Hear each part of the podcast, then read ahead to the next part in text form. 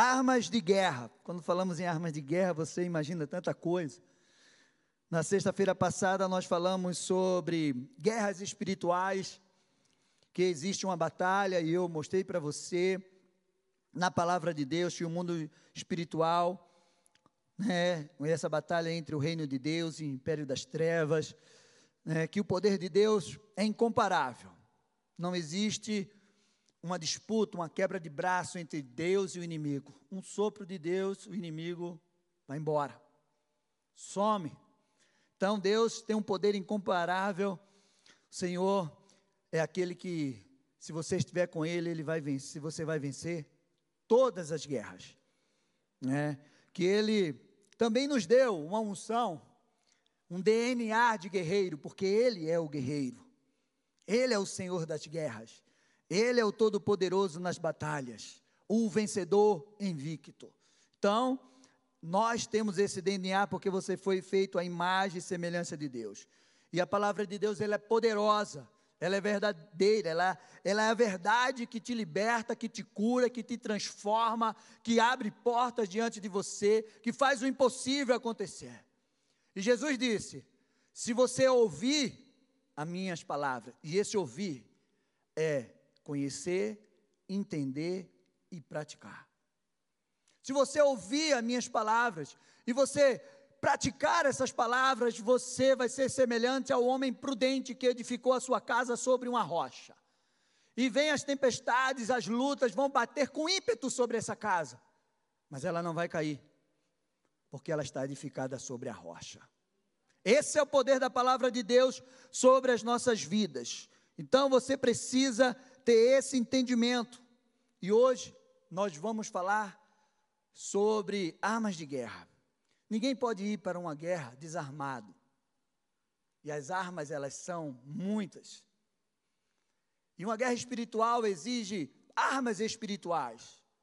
Mas existe a guerra que é travada no mundo físico. Nós estamos no mundo físico, material, e nós precisamos de guerra, de armas também que Deus nos dá estratégia.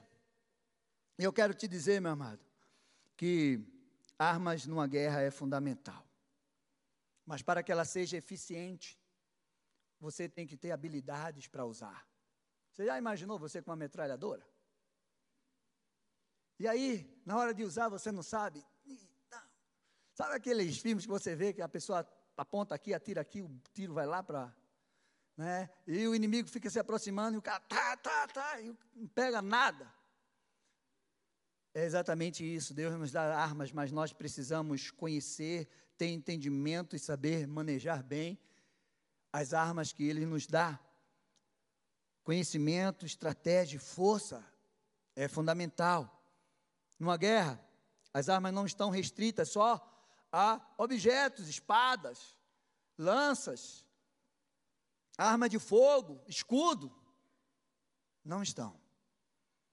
A palavra de Deus diz lá em 2 Coríntios 10, 3 e 4: Porque, embora andamos na carne, não lutamos segundo a carne, porque as armas da nossa luta não são carnais, mas poderosas em Deus para destruir fortalezas.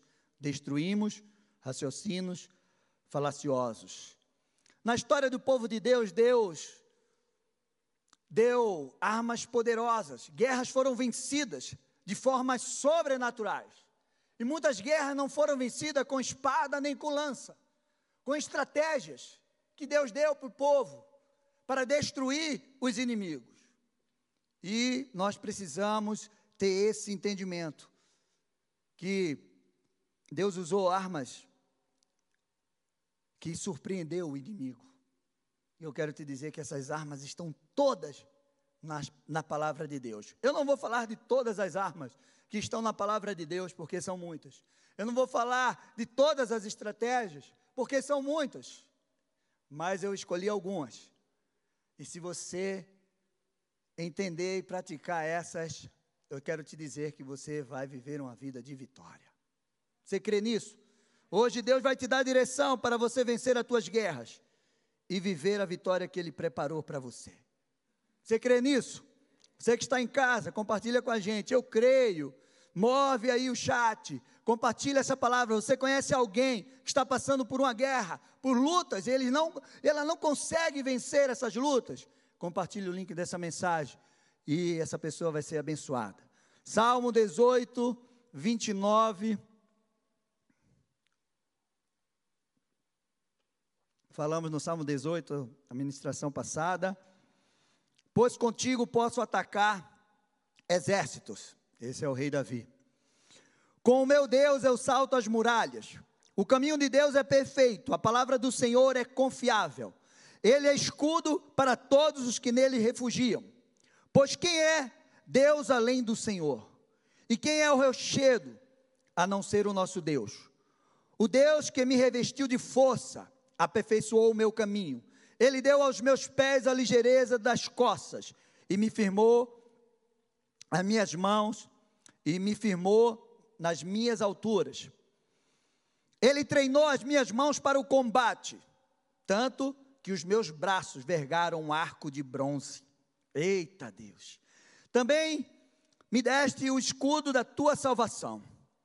A tua mão direita me susteve e a tua clemência me engrandeceu. Alagaste o caminho sobre os meus passos e os meus pés não vacilaram. Persegui os meus inimigos e os alcancei e só voltei depois de ter acabado com eles. Esmaguei-os a tal ponto que não puderam se levantar. Caíram sobre os seus pés, sobre os meus pés. Pois me cingiste de força para o combate e me submeteste os que se levantaram contra mim. Também puseste em fuga os meus inimigos e os que me odiavam. Eu exterminei. Davi era fera, não era? Você conhece alguém assim feito Davi? Meu amado, deixa eu te dizer uma coisa, e você precisa entender isso. Vitórias e derrotas estão todos os dias diante de nós. Todos os dias nós nos deparamos com vitórias e derrotas. É como dois caminhos: caminhos de conquistas e caminhos de fracassos, caminhos de vida e caminho de morte. Deuteronômio 30, 19, Deus fala isso. E cabe a nós escolher. Eis que eu coloco diante de você o caminho da bênção e da maldição, da vida e da morte, da vitória e do fracasso. Escolhe, pois, o caminho de vitórias. Essa é a palavra de Deus para a nossa vida. Uma vida de vitórias ela, é, e derrotas, ela não é estabelecida por uma vitória ou por uma derrota. Ah, eu sofri uma derrota, isso não vai definir a tua vida de derrota. Eu conquistei uma vitória. Isso não vai definir a tua vida de vitória. Você precisa entender isso. Mas uma trajetória, uma sucessão de vitórias, uma sucessão de, de derrotas vai definir se você vai ser vitorioso ou derrotado. E aí cabe a você escolher a vida que você quer viver. Você não é uma ironia do destino. Teus dias já foram escritos. Essa coisa de teu destino está traçado de fracasso, está amarrado em nome de Jesus. Porque Deus não escreveu os teus dias de fracasso e de derrota. Deus escreveu os teus dias de vitórias, de lutas, mas de vitórias. E você precisa entender isso. Então, elas são as nossas vitórias e as nossas derrotas são resultado de escolhas. Se você escolher as escolhas, fizer escolhas bem feitas, na direção de Deus, naquilo que Deus tem para você, você terá uma vida de vitória. Saiba que o que você está vivendo hoje, o lugar que você está hoje, é fruto das suas escolhas. Estou certo ou estou errado? Algumas pessoas que Jesus curou, libertou, transformou, ele disse para elas: vá e não faça mais isso. Não cometa mais esses erros, para que não venha, sobrevenha sobre você coisas piores. Deus se deparou com pessoas cegas, com prostitutas,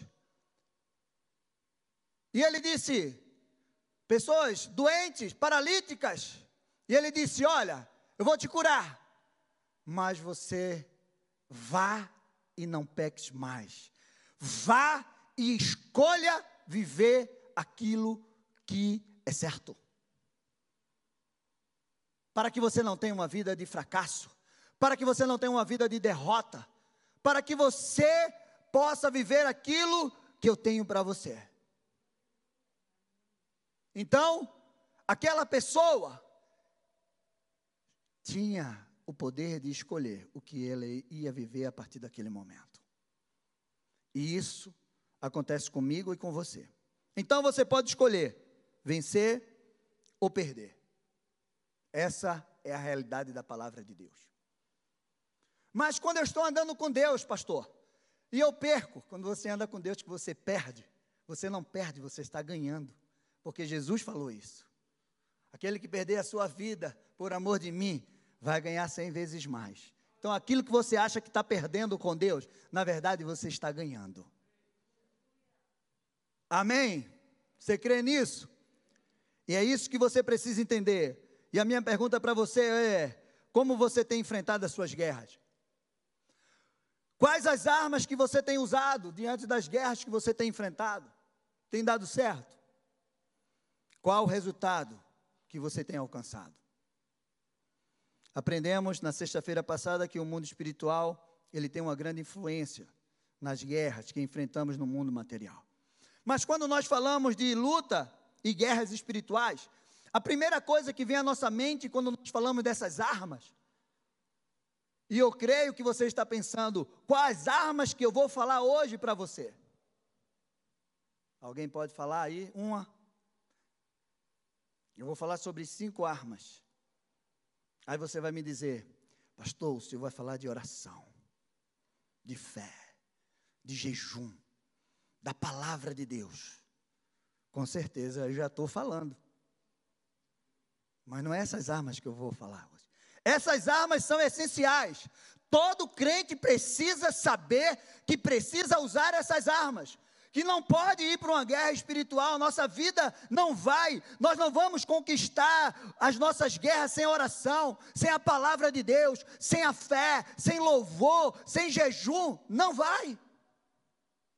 Você crê nisso? E a minha pergunta para você é: como está a tua vida de oração? Como está a tua vida em meditar na palavra de Deus? Como está a tua vida de secreto, de jejum, de louvor? Como está a tua fé? As pessoas dizem assim para mim às vezes: Pastor, a minha fé está muito pequena. Eu digo: O que é que você quer fazer com ela? Você quer transportar um monte de um lugar para outro?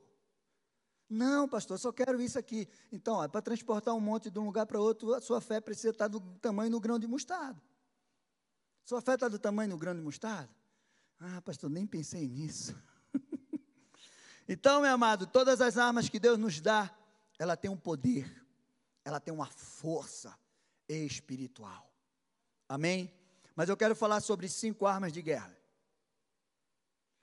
Que você pode dizer que são estratégias que Deus fez proezas no meio do seu povo e fez com que eles vencessem grandes guerras.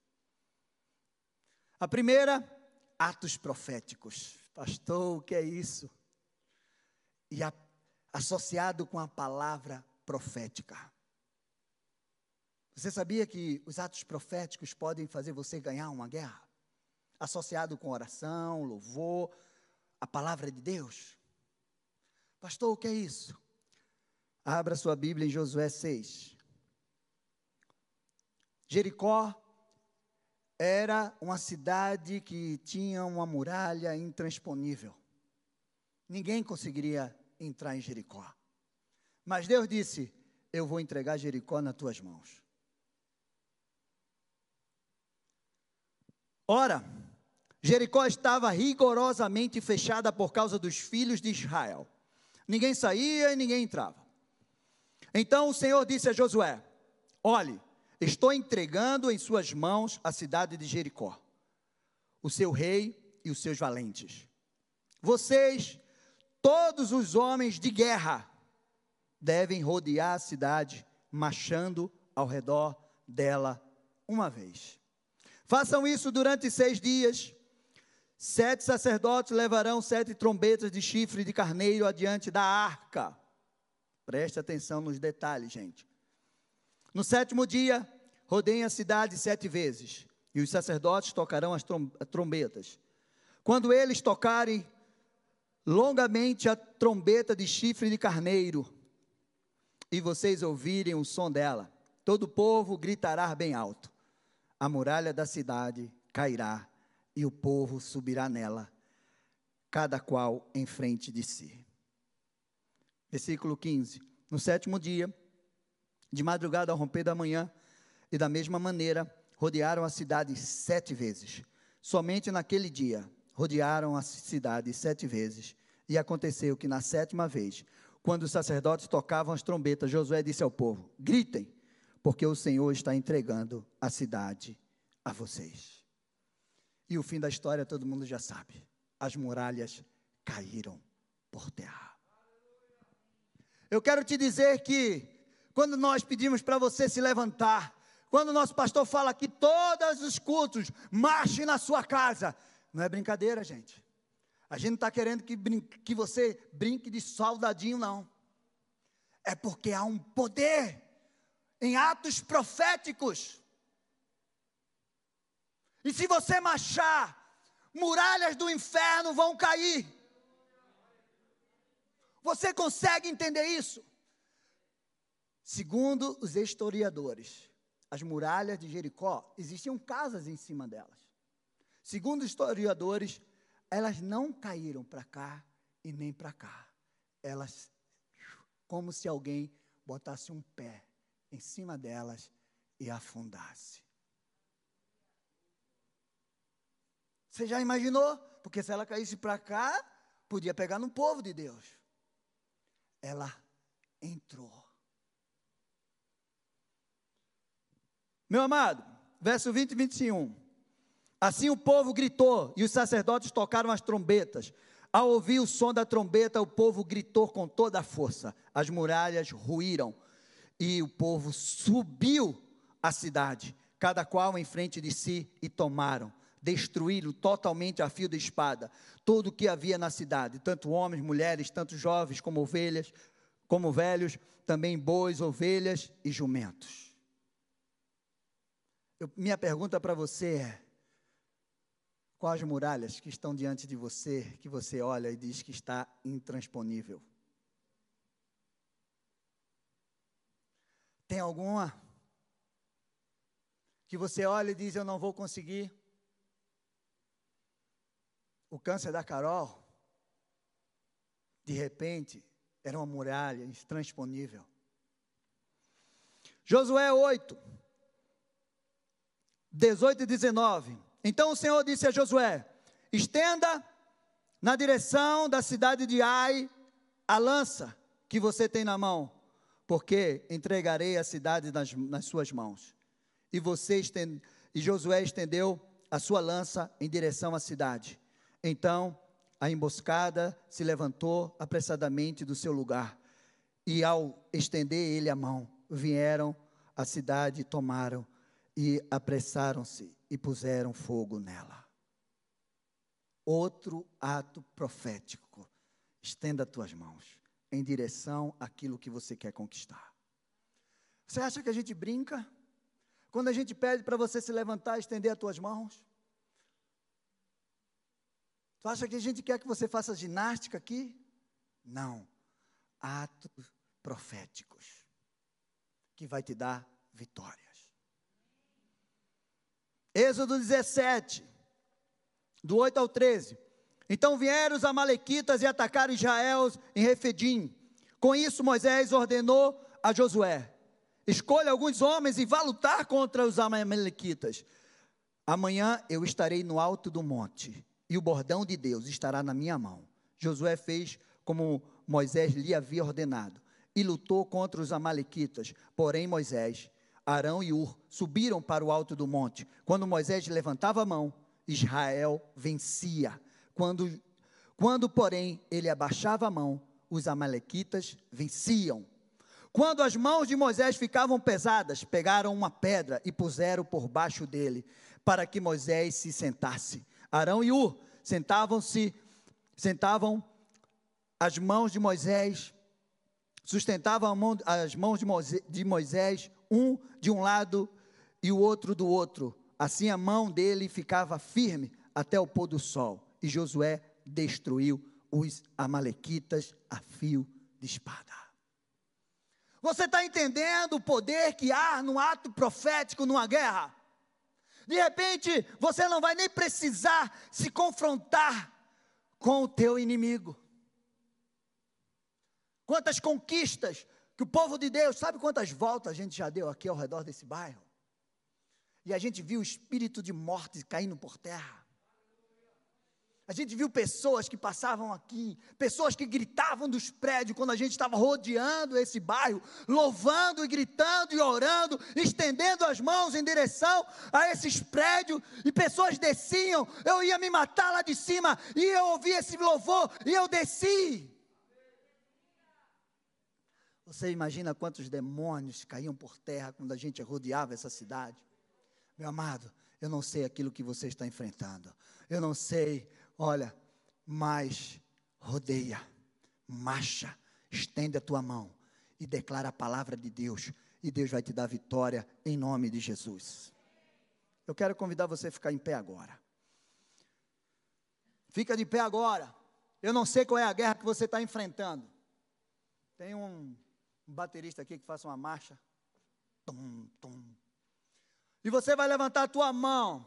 E você vai prof, declarar um ato profético sobre a tua guerra, sobre o teu inimigo.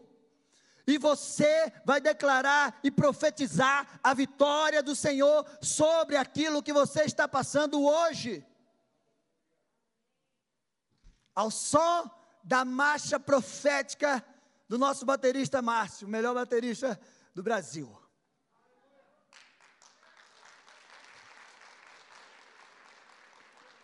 Você pensa que a brincadeira é séria, ele já viajou o mundo todo tocando bateria, gente. Então, fecha os teus olhos. Imagina, eu quero que você enxergue com os teus olhos espirituais as muralhas caindo por terra, o inimigo sendo aterrado, diante da luta que você está enfrentando. Levanta a tua mão em direção à tua conquista.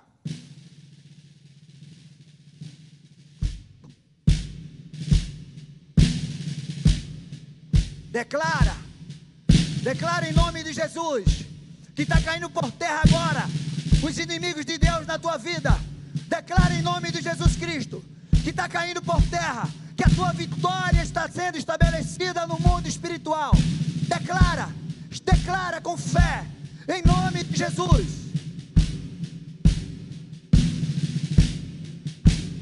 Profetiza a cura, profetiza a porta aberta, profetiza a, a, a causa da justiça agora, profetiza a restauração, profetiza, profetiza em nome de Jesus Cristo.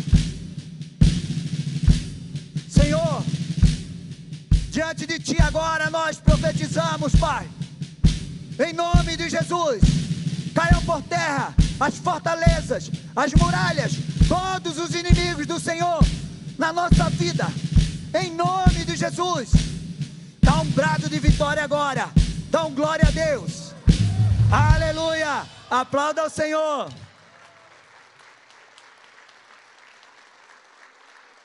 Você pode se assentar. A gente só começou agora, gente, ainda tem mais quatro. A segunda arma de guerra, acho que você não vai nem imaginar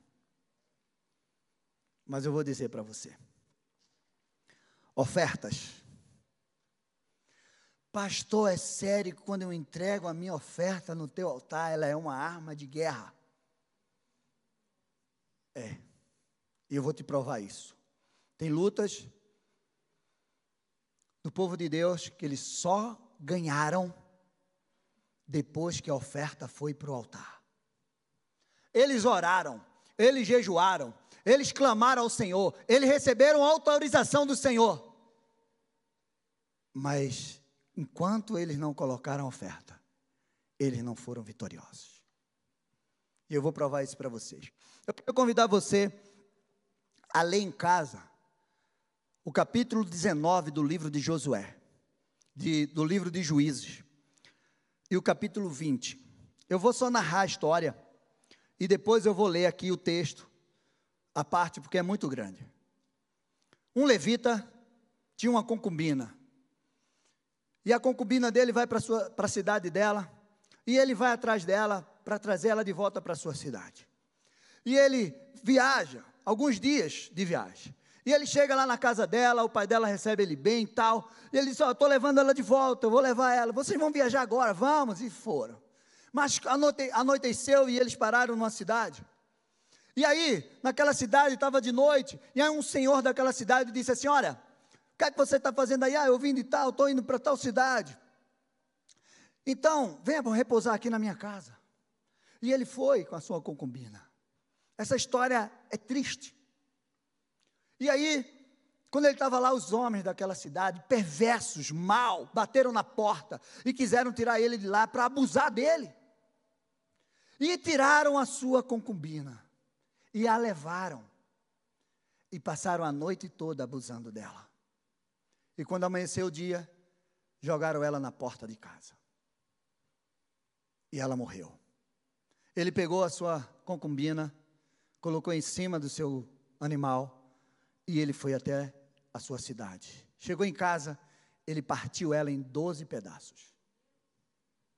É forte? E mandou cada pedaço para cada tribo de Israel. E disse: Olha o que o povo de Benjamim fizeram com a minha mulher. E aí o povo de Benjamim não quis se retratar. Então essas onze tribos se juntaram e disse: Nós vamos pelejar contra você. Onze tribos contra uma.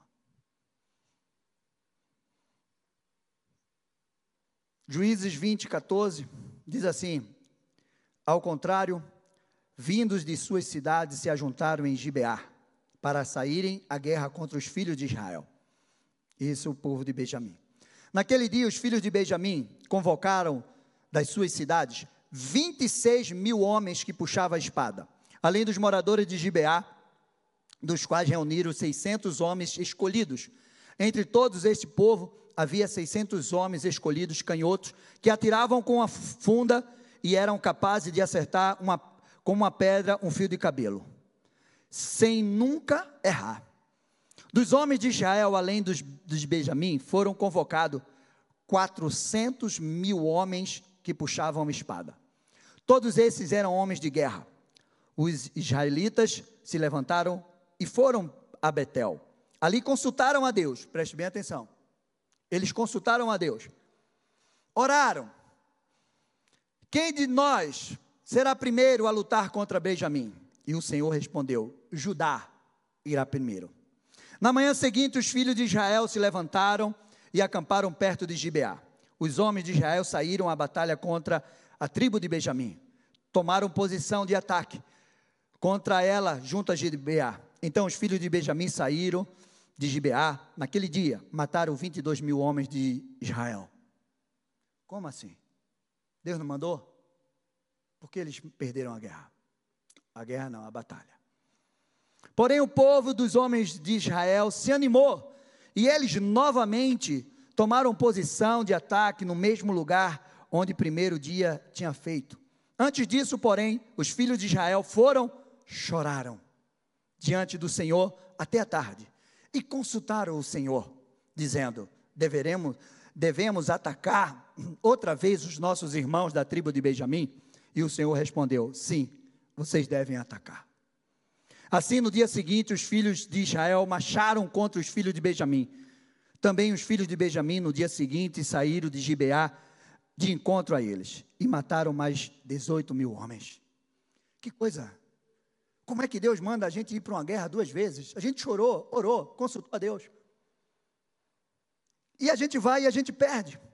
Todos os que puxavam a espada, então todos os filhos de Israel, todo o povo foram a Betel. Choraram, estiveram ali diante do Senhor e jejuaram. Agora, eles não só oraram, choraram, mas eles também jejuaram.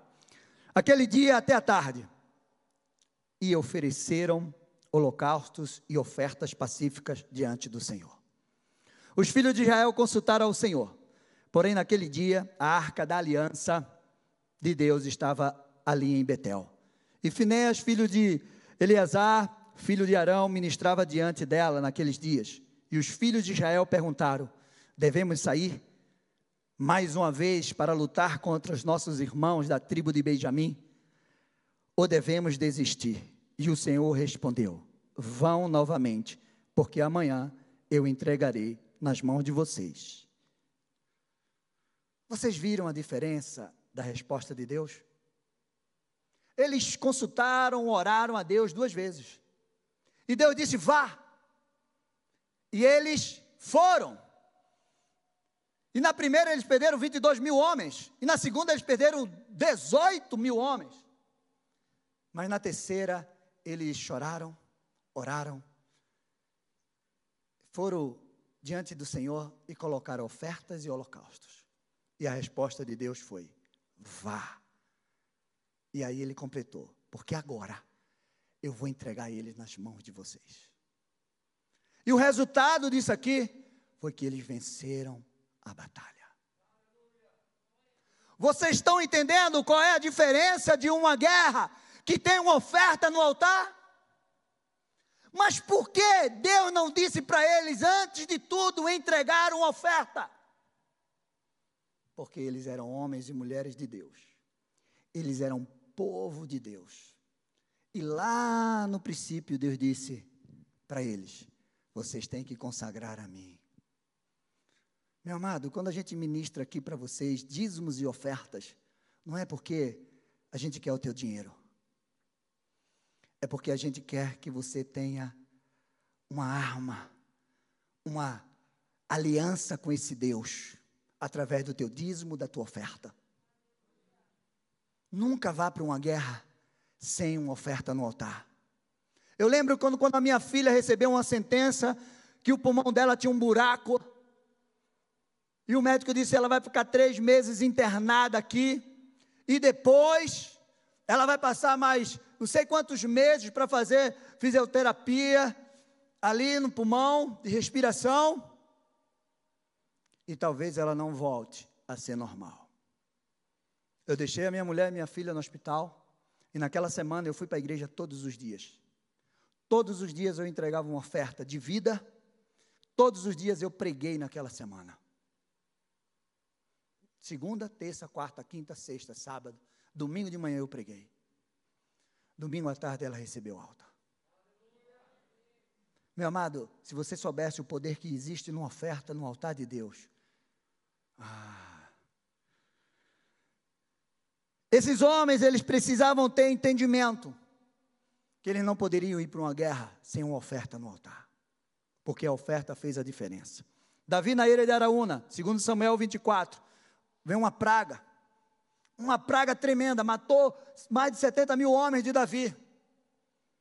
Naquele mesmo dia, Samuel, segundo Samuel 24, 18, 25, naquele mesmo dia, Gade foi falar com Davi e lhe disse, vai e edifique um altar ao Senhor na ilha de Araúna, o Jebuseu, Davi foi, segundo a palavra de Gade, como o Senhor lhe havia ordenado. Araúna viu do alto que o rei e seus homens vinham ao seu encontro. Saiu e inclinou-se diante de Davi com o rosto em terra e, e perguntou: Por que o rei, meu senhor, vem a, a este servo? Davi respondeu: Para comprar de você esta eira, a fim de edificar nela um altar ao Senhor, para que cesse a praga no meio do povo. Então, Araúna disse a Davi: que o, que o rei, meu senhor, tome e ofereça o que bem quiser. Aqui estão os bois para o holocausto, o debulhador de cereais, a canga dos bois para a lenha.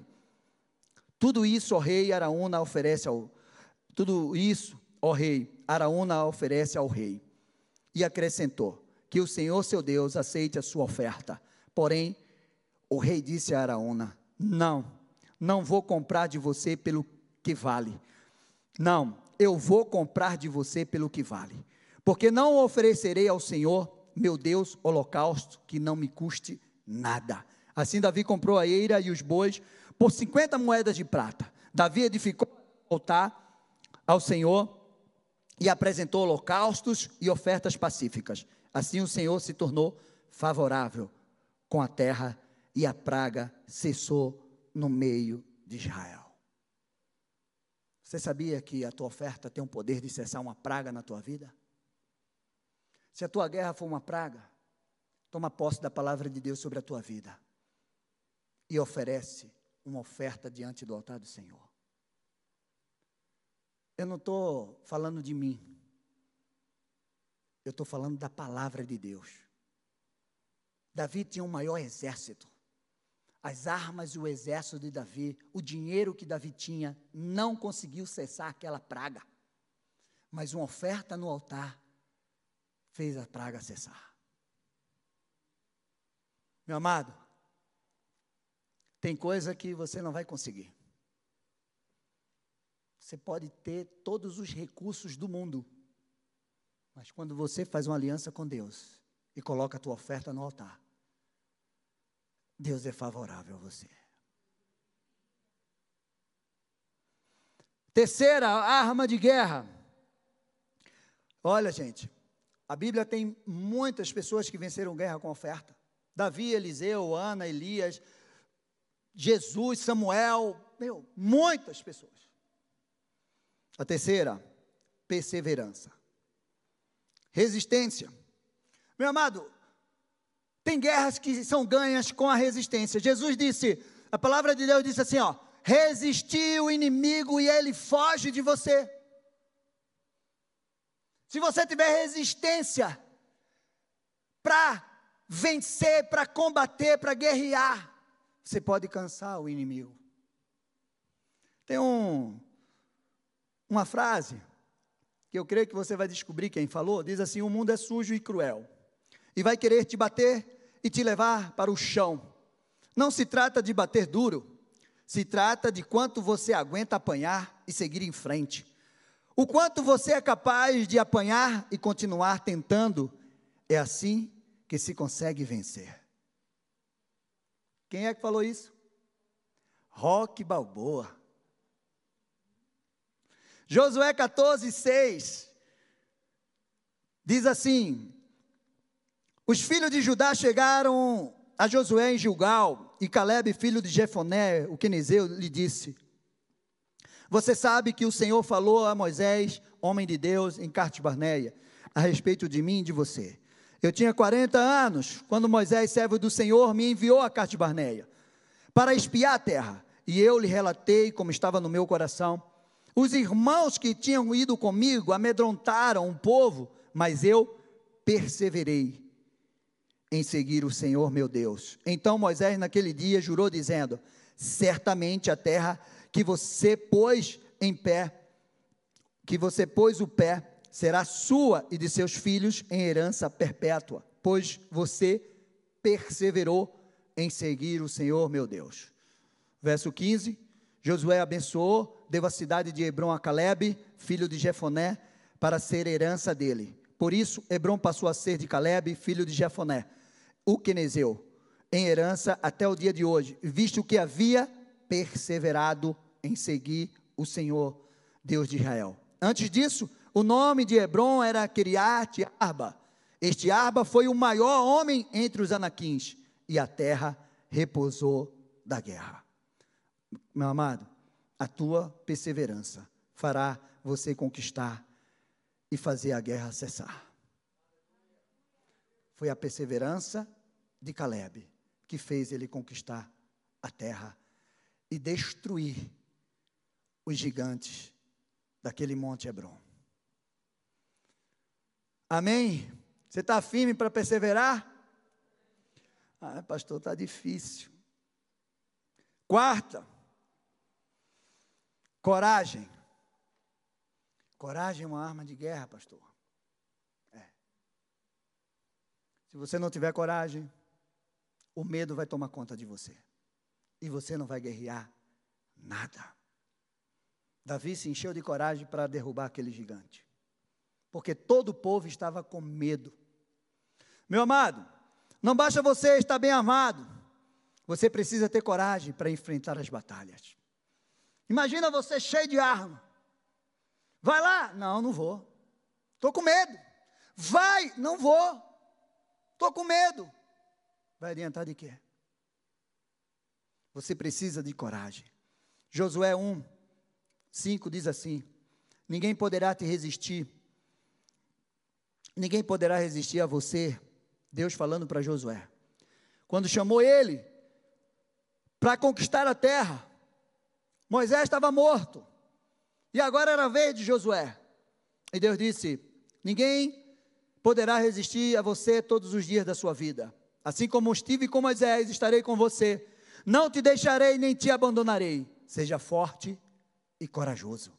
Tenha coragem, Josué, porque você fará este povo herdar a terra que, sob juramento, prometia dar seus, aos pais deles. Tão somente seja forte e muito corajoso, para que você tenha cuidado de fazer segundo toda a lei que meu servo Moisés ordenou. Não se desvie dela nem para a direita nem para a esquerda, para que seja bem sucedido por onde quer que você andar. Não cesse de falar desse livro da lei, pelo contrário, medita nele de dia e de noite, para que você tenha cuidado de fazer segundo tudo quanto nele está escrito. Então você prosperará e será bem-sucedido. Não foi isso que eu te ordenei? Seja forte e corajoso, não tenha medo, nem fique assustado, porque o Senhor, seu Deus, estará com você por onde quer que você andar. Três vezes, em quatro versículos, Deus estava dizendo para ele: seja forte e corajoso. Seja muito forte e corajoso. Meu amado, Deus disse: seja forte e corajoso para você herdar a terra e conduzir esse povo. Seja forte e corajoso para você meditar na minha palavra. Até para a gente meditar na palavra e não se desviar dela, nós precisamos ser corajoso. E aí você vai prosperar. Para romper com o medo, pois eu sou com você. Você tem que ser forte e corajoso para romper o medo e saber que Deus está com você. Sabe qual é o maior problema do crente? É porque ele não vê Deus. Deus do invisível. E porque ele não vê, ele fica: será que ele está comigo? Será se ele está nessa batalha? E Deus só diz para você: seja forte e corajoso, porque eu estou com você todos os dias da sua vida. Não vou te deixar, nem vou te abandonar. 1 Coríntios 16, 13 diz: Fiquem alerta, permaneçam firmes na fé, mostrem coragem, seja forte. Levanta tuas mãos. Diz: Eu sou forte e corajoso. Em nome de Jesus. Em último lugar, essa é a maior e mais poderosa arma que tem. Qual que você imagina? Eu vou te dizer a presença de Deus. Essa é a arma mais poderosa que nós temos. Moisés disse: Senhor, se o Senhor não for comigo, eu não irei. Davi ia para uma guerra e disse: Eu vou, porque o Senhor está comigo. A presença de Deus é a maior arma e mais poderosa. Com Deus, você salta muralhas. Com Deus, você vence o inimigo. Você vence todas as guerras. Meu amado, se você prestou atenção nos textos que eu li, dizia que a arca do Senhor estava naquele lugar. E eles consultavam o Senhor. Deixa eu te dizer uma coisa, que essa arma, ela é associada a outra arma muito poderosa, que é, faça assim, com o dedo, eu. Porque hoje você é a arca que carrega a presença de Deus. Você é essa arca que carrega a presença de Deus. Hoje a arca está é você. Ela, ele está dentro de você. através do Espírito Santo. Então, então, com Ele, você terá vitórias, você vai adiante e vai vencer, porque Ele vai adiante de você lutando as guerras. Ele adestra tuas mãos para a batalha. O Espírito de Deus está em você. E você precisa entender isso. Você com Ele é mais do que vencedor. Você vai sair daqui para vencer, para conquistar os lugares que Deus estabeleceu para a tua vida. Ele já te deu autoridade para você pisar escorpiões, para curar enfermos, para expulsar demônios. Ele te deu autoridade para você orar, clamar, guerrear e ver as obras das terra, trevas caindo por terra. Você precisa entender isso. Ele te deu autoridade para restaurar lugares, derrubar gigantes, desbaratar o inimigo. Você é uma poderosa arma de guerra porque a presença de Deus está dentro de você. Você crê nisso? Então fica de pé. Você precisa ter esse entendimento. Deus é com você. Você foi chamado para vencer. Ele não te trouxe aqui hoje para você sair daqui da mesma forma que você entrou. Deus Pastor, eu estou passando uma luta. Vem aqui na frente. Se eu fosse você, eu já estava aqui. Se eu fosse você, eu já estava aqui, porque nós vamos orar. Nós vamos clamar. Nós vamos louvar. Nós vamos usar as armas de guerra. Você vai estender a tua mão. Pastor, mas olha, eu preciso dar uma oferta. Você vai dar essa oferta hoje pela tua guerra, se Deus colocou no teu coração. Eu não sei o que é que você vai fazer, meu amado, mas eu te dei cinco armas de guerra hoje, cinco estratégias que você pode usar como armas de guerra. Fora a oração, o jejum, a palavra de Deus. Mas se você pode escolher, você pode escolher se você vai sair daqui hoje como um derrotado ou como um vitorioso. É você que vai escolher, porque tudo que você precisa, Deus já te deu. Veja bem, todas essas armas, juntamente com a armadura de Deus, elas são infalíveis. Não tem como falhar. Pastor Ab foi muito feliz em dois duas armas que ele citou: perseverança e coragem. Uma das maiores armas que o diabo tem é o desânimo e o medo. O desânimo é que ele começa a dizer assim: não vai funcionar, não vai dar certo, isso não é para você, isso não, você não nasceu para isso. Ele ataca a identidade. Ele diz que você não merece.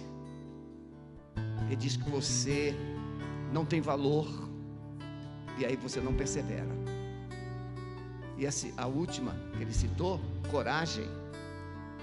E ele disse muito bem que nós acreditamos muito naquilo que a gente vê e você pode ver, os demônios começam a te mostrar coisas, vultos, caricaturas. Ele começa a fazer como ele fez com a Carol, mostrar doenças. Você vai morrer.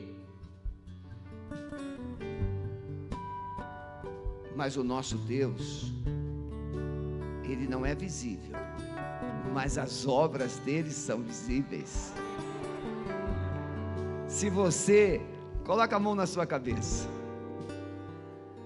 e diga assim: Eu sou obra-prima deste Deus Todo-Poderoso. Por isso, eu decido crer que Ele me ama, Jesus me ama, mais do que tudo Glórias a ti, Senhor. Você está entendendo? Você está entendendo? você é a maior prova da existência de Deus. Porque já fizeram proveta de tudo, menos de você. Você é inigualável. Nosso DNA é único. Porque você foi feito pelas mãos de Deus. E você precisa se amar.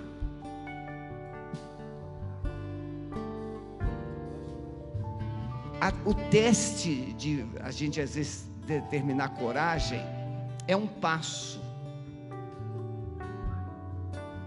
Por exemplo, hoje eu conversei com um jornalista que ele se diz ateu. Eu disse para ele assim: escuridão. O que é escuridão? É a ausência da luz. O que é que fica escuro na nossa vida? É quando Deus está ausente. E aí vem o medo. Pode ver, o medo não vem na claridade. O medo vem no escuro. Então Jesus disse: Eu sou a luz do mundo. Dê um abraço gostoso em você. Jesus diz: Eu sou a luz do mundo. Quem anda comigo não andará em trevas. Quem me segue não anda em trevas, mas terá a luz da vida. Jesus é a luz, e quem o segue não anda em trevas, mas tem a luz. Eu vou fazer um teste que eu não sou muito de fazer, mas o Espírito Santo está me incomodando. Coloque as suas mãos assim na sua cabeça. Encosta na cabeça. Não tenha medo. Vamos fazer o teste do medo. qualquer espírito presente na sua vida, se você estiver com alguma opressão aqui, debaixo da minha autoridade, as suas mãos não vão se soltar, até que eu ordene.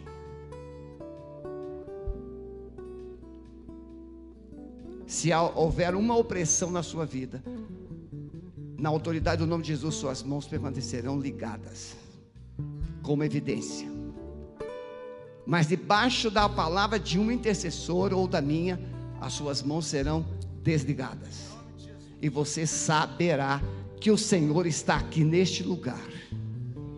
E Ele está do seu lado, pronto para te socorrer.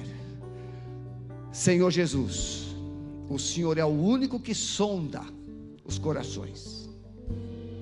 O Senhor é o único que conhece os corações. E o Senhor sabe qual é o coração agora que está debaixo de uma escuridão de medo, de uma opressão. E se houver alguém aqui, cativo, preso, oprimido agora, essas mãos não se soltarão, senão debaixo da autoridade da tua igreja. Eu peço que o Senhor dê esse sinal a essa pessoa no nome de Jesus. Desçam as mãos.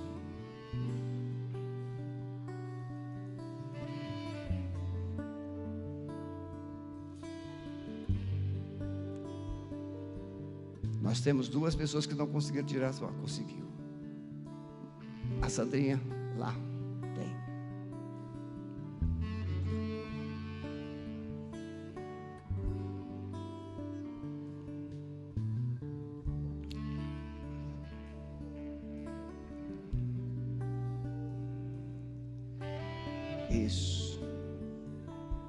Temos uma pessoa, isso,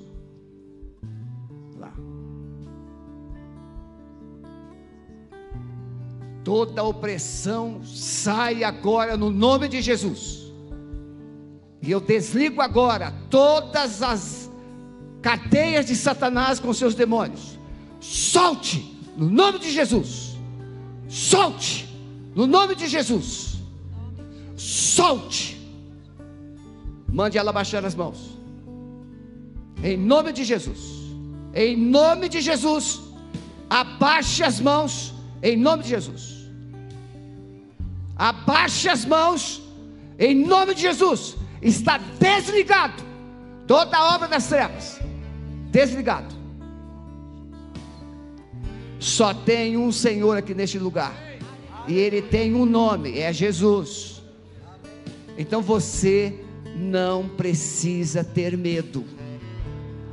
A fé que vence o medo é a fé que decide crer que Ele está e que Ele é maior. Ele é poderoso. Amém? Então, na sexta-feira que vem, nós estaremos, o pastor Alves estará ministrando o Pactos. E na outra sexta-feira eu estarei ministrando sobre alianças e heranças, que será muito importante. Mas se você vir todas as sextas-feiras, você vai aprender como ter uma vida de vitórias. Porque a vitória não vem só de uma batalha, a vitória vem de vencer a guerra. E você está em guerra, tem que vencer todas as batalhas, tá bom? Volte para o seu lugar. Deus te abençoe. Aleluia. Glória a Deus. Está vendo que benção? Se você tivesse ficado em casa, não teria recebido essa benção. Amém? Então, fique em pé. Você que não sentou, e leva, bota as tuas mãos assim. Que o Senhor te abençoe, que o Senhor te guarde, que o Senhor resplandeça o seu rosto sobre ti e te dê a paz, e te dê força, coragem e unção, para que você possa vencer as tuas guerras, em nome de Jesus. Amém. Glória a Deus, Deus te abençoe. Pode se sentar. Vamos estar nos despedindo. Você que precisa de uma oração, Pastor, eu preciso de uma oração específica. Então você vai ficar no seu lugar. E alguém vai chegar até você. Tá bom? Então, você que não precisa, que Deus abençoe. Você pode ir embora. Vá na paz. Mantenha a distância. Quero pedir primeiro que saia quem tem criança no Kids. Pode ir lá pegar suas crianças. Acima de 60 anos, pode Ah, você que está em casa, nós estamos encerrando aqui. Pensei que já tinha encerrado. Deus te abençoe. Sexta-feira esteja aqui conosco. Será uma grande bênção. Em nome de Jesus. Uma semana de vitória para você. Até mais.